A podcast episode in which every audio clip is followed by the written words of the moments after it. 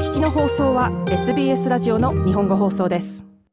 タスマニアに住む松本モンツさんはバンジョー奏者でシンガーソングライターです。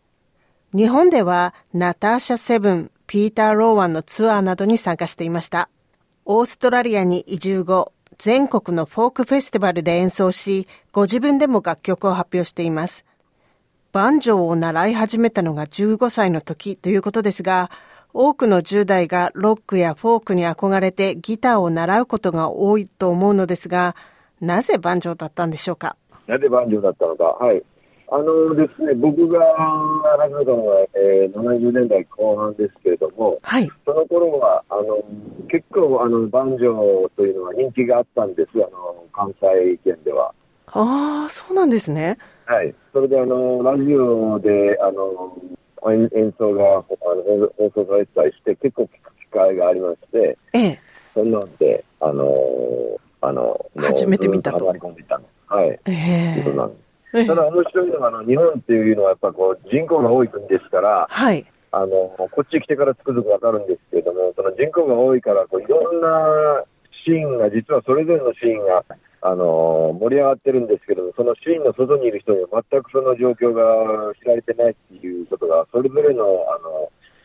ジャンルいろいろあありまして、ええ、あのバンジョーなんかは、特に僕の知り合いでも、日本でバンジョー師の知り合いなんてもう何百人でいるんですけれども、ええ、あのあまり一般の方には知られていないということです。インドのチェン内に留学し、インドのクラシックを勉強するなど、ブルーグラスというジャンルを超えて、世界に目を向け始めたのはなぜでしょうか？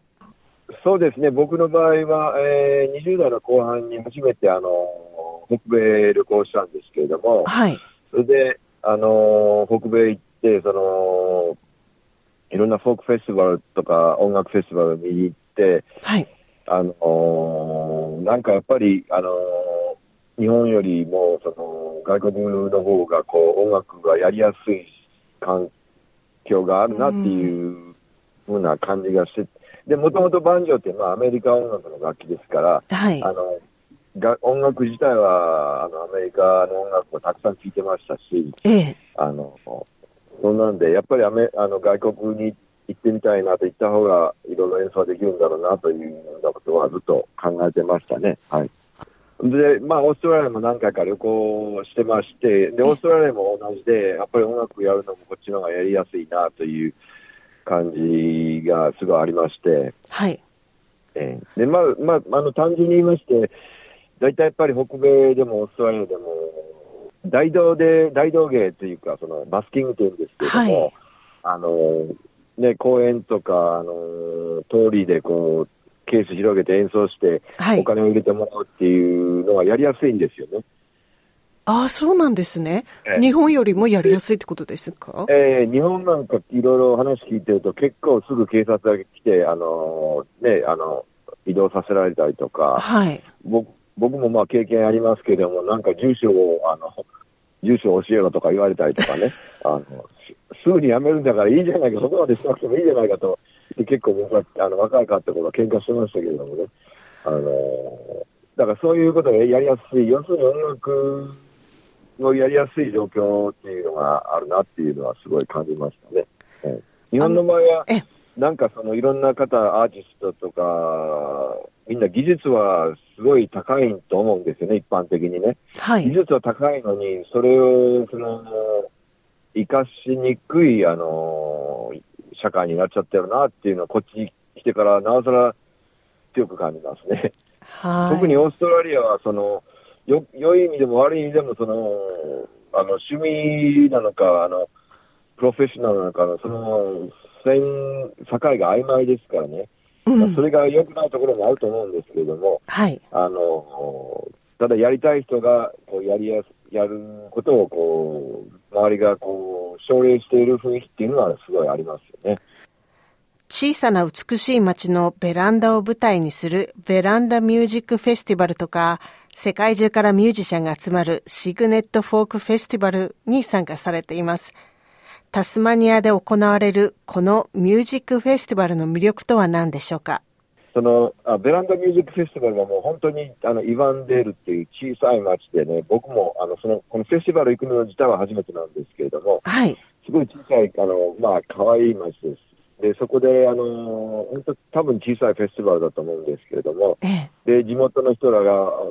あのみんなボランティアで、あのオーガナイズして、はい。で、いろんなミュージシャンをを呼んできて、あのだからこう、なんていうんですかね、あのまあ、日本でいの表現でまあ、いい意味でこう手作りのあのフェスティバルといいますか、ええええあのあんまりプロプロしてない、そういうフェスティバルですね、イヴァンデールのベランダフェスティバルは。はい。そうですね。はい、で、僕は、えー、ルーク・プラムという、えー、ケルティック音楽の、えー専門家のマンドリン師と、はいそれからロス・サーモンズというあのアメリカのノースキャロライナ出身のギター奏者と3人でやるんですけれども、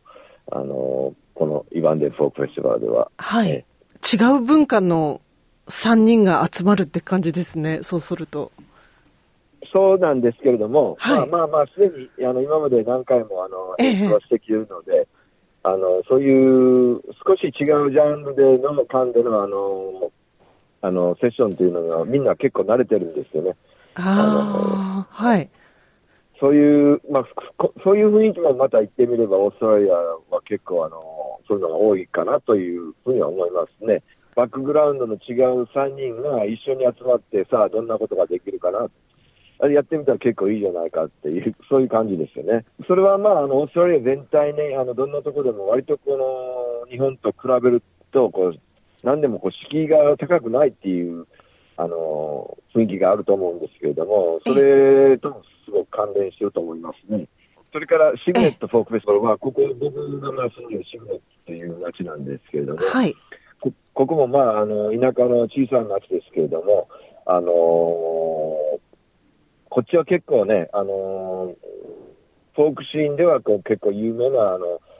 あのー海外アーティストも呼んできたり、はい。えーそれから、えーオーストラリアのアーティストも、あの、タスマニアだけでなくて、オーストラリア全全体から呼んできてますし、あのーこれはまたこれで、その、要するに、もう、なんていうか、海外、オーストラリアからしたら海外のその、有名なアーティストから、その、シグネットの、その、ローカルでやってるミュージシャンまでいろんな人がこう一堂に集まるっていう、それが全部こうドイツ戦場で並んでるっていう、あの、フェスティバル。こういうのもまた日本ではなかなかないんじゃないかなと思いますね。しかも、ウェブサイトを見たんですけれども、はい。住民の方が宿を提供するようなボランティアみたいなことをされるんですよね。そうです。これはね、ええこれは結構あの、オーストラリアのフォークフェスティバルでは結構一般的なことでして、あのあ、そうなんですか。ーええ、あのー実はこの週末は僕、サウスオーストラリアのフォークフェスティバル行ってたんですけれども、ええ。そこでも、あのー要するに普通の人が、あのー家を宿として提供して、はい。あのーミュージシャンを止めるというのは、あのー結構普通ですね、あの、オーストラリアのフォークフェスティバルでは。あの、ミュージシャンの方はお金を払う必要がないってことですか？そうです。あの、宿にお金を払う必要がないということですね。で、それはすごい、あの、助かりますし、はい。で、また、あの、止めてもらって、まあ、あの、お話もしますから、また、あの、新しい、こう、ね、人の輪が、それで広がるという、ええそういうのは、あの、非常に、あの、オーストラリアのそういう雰囲気は、あの、本当に素晴らしいなと思うし、すごい恩恵を被ってるなと思いますね。タスマニアだけではなく、オーストラリア中をバンドとツアーをたくさんしていますが、オーストラリアの特にアウトバックやステーションなどで演奏する魅力を教えてください。そうですね、まあ、まず、やっぱりこう OG 全体のこのおおらかさはい。で、フレンドリーな感じがですね、あの全然違いますから、はい。あのそれすごいあの楽しいですし、ええ。あと結構、あのやっぱ皆さん、あのお酒の量がすごいんで、結構ワイルドになりますから、はい。それもそれもすごいですし、はいあのまあ、要するに、すごい開放感がありますよね。そこら辺は全然日本と違いますね。バンジョー奏者としてバンドで活動する傍ら、ご自分の楽曲、特に日本語歌詞で歌っている楽曲も作られています。フォークとも民謡とも取れる独特なメロディーに聞こえます。作曲するときに他のジャンルを意識することはあるのでしょうか？え、まあ、あの、要するに、あの、バンジョーを弾き始めたっていうことで、まあ、あの、僕の場合、僕の音楽、ボキャブラリーは、まあ、ブルーガース音楽が基礎になってますけれども、はい。あの、音楽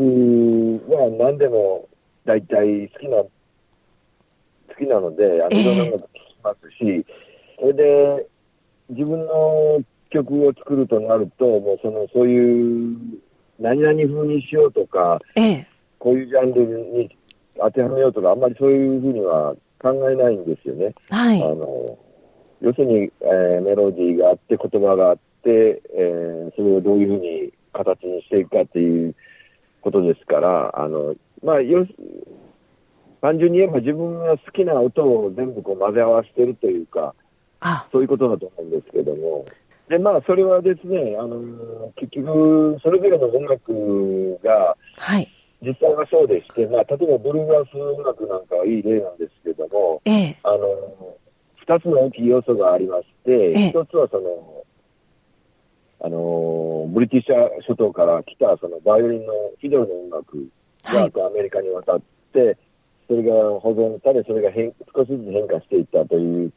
その音楽と、それからあといろんなその各国からあのアメリカへ移住したそれぞれの国からのその歌とか、ええ、それからあと、えー、大事なのがあのアフリカから来たあの黒人の音楽の、えー、影響とか、それぞれがこう混ぜ合わさってできている音楽ですから、はい、あの要するに個人レベルでそういうことが起きるのと、そのね、社会全体レベルで起きるのとの大きさの違いはありますけれども、結局は何でも文化ってあの混ざり合わさってできているものだと思うんですよね。えー、えーだからまあ自分の中ではそれを積極的にやることをまあためらわないというのが、まあ、私のあの態度かなと思いますけれども。松本さんの今後の目標は、自分の楽曲をオーストラリア全国でプロモーションできたらと考えているそうです。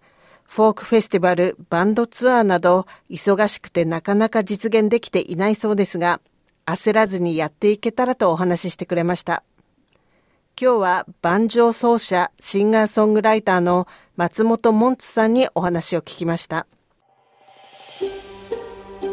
SBS 日本語放送の Facebook ページで会話に加わってください。